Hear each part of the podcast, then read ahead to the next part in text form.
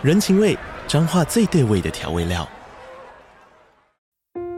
人，你在这端，我在那端，各自忙碌又相互牵挂。情，街角的吵杂声传递温暖与思念。味，是从每一个转角飘出的乡愁。这里是彰化县政府 Pocket 节目《彰化早咖》，我是主持人内克。从彰化大小事各具特色到旅游攻略，透过轻松有趣的访谈，带着大家走进最在地的早咖。准备好了吗？彰化的故事，我们说给你听。以上为彰化县政府广告。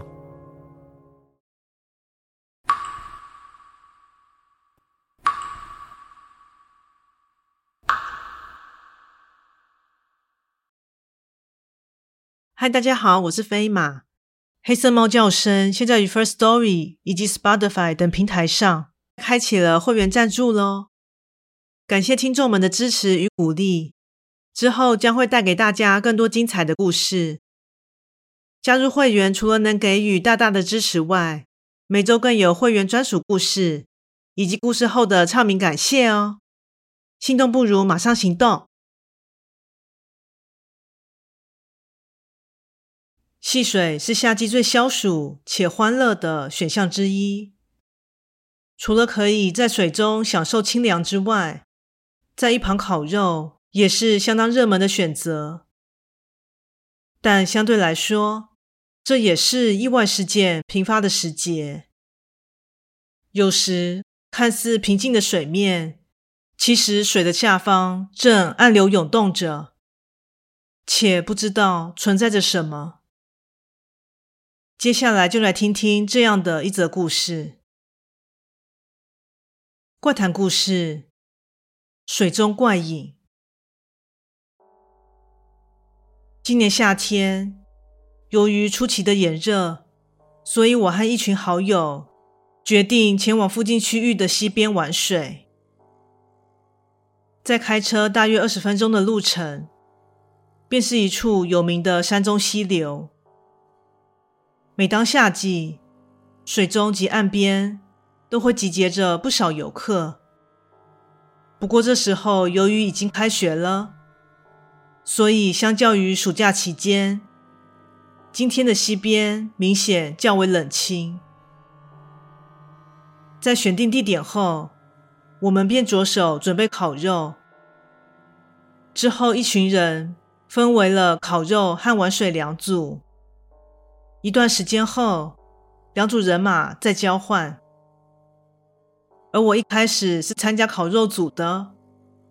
在如火如荼的忙碌一段时间后，之后玩水组的人终于倦鸟归巢，于是便换我们这组可以下水享受清凉了。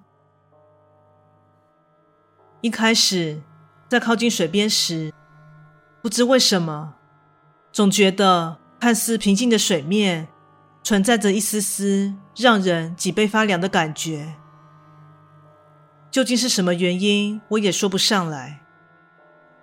就在我犹豫着要不要下水的同时，眼前的水面突然有张脸迅速的自水中突出，并朝我靠近。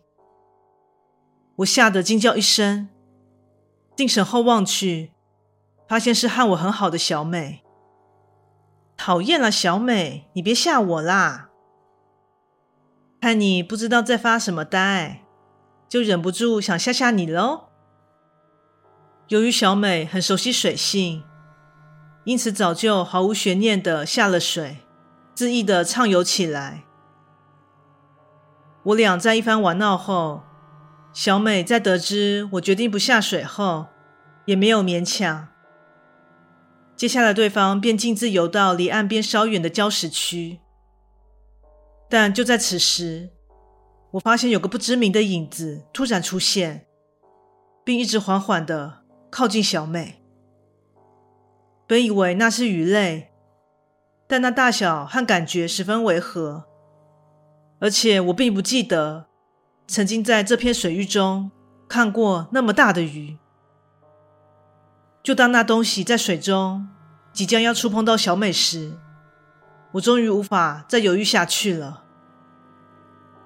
小美，你的手机在响哎，赶快来接一下啦！对方在听见我的叫喊，便回头朝我游过来，但想当然尔，没有任何的来电。我只是想让他上岸而已。真是的，应该是你听错了。算了，反正刚好我也饿了，再去吃点东西吧。看着小美的背影，因而松了一口气的我，正想跟上对方的脚步时，此时脚踝却突然被抓住。本以为是其他的朋友又要捉弄我时，回头望向水面，却发现那是个我完全陌生的脸孔。与其说是不认识，倒不如说那是张已经肿胀到看不清楚五官的脸。且那浮出水面的头部，以及抓住我脚踝的手，全部都是青灰色的。下一秒，我的尖叫声马上打破了现场欢愉的气氛，包括小美在内的所有朋友全都朝我跑来，而还在水中玩水的友人们也都朝我聚集而来。大家都十分关心我的状况，并一直问我怎么了。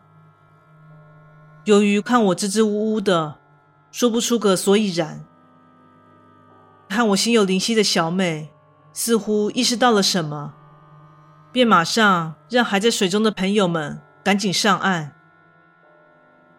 接下来，大家在一阵心照不宣的默默交流后，我们便收拾了东西，决定转换至另一位朋友的家继续聚会。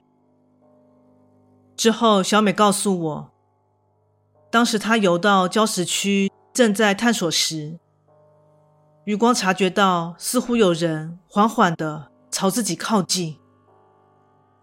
正当她要转头确认时，就听见了我的呼唤。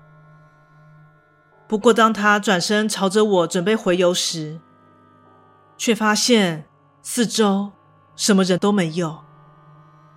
看来，小美。完美的回避了最惊悚的部分呢。之后，我们还是有造访那处溪流，但没有人再敢游至深处，仅在岸边以及较浅的区域互相泼泼水，借此来消消暑而已。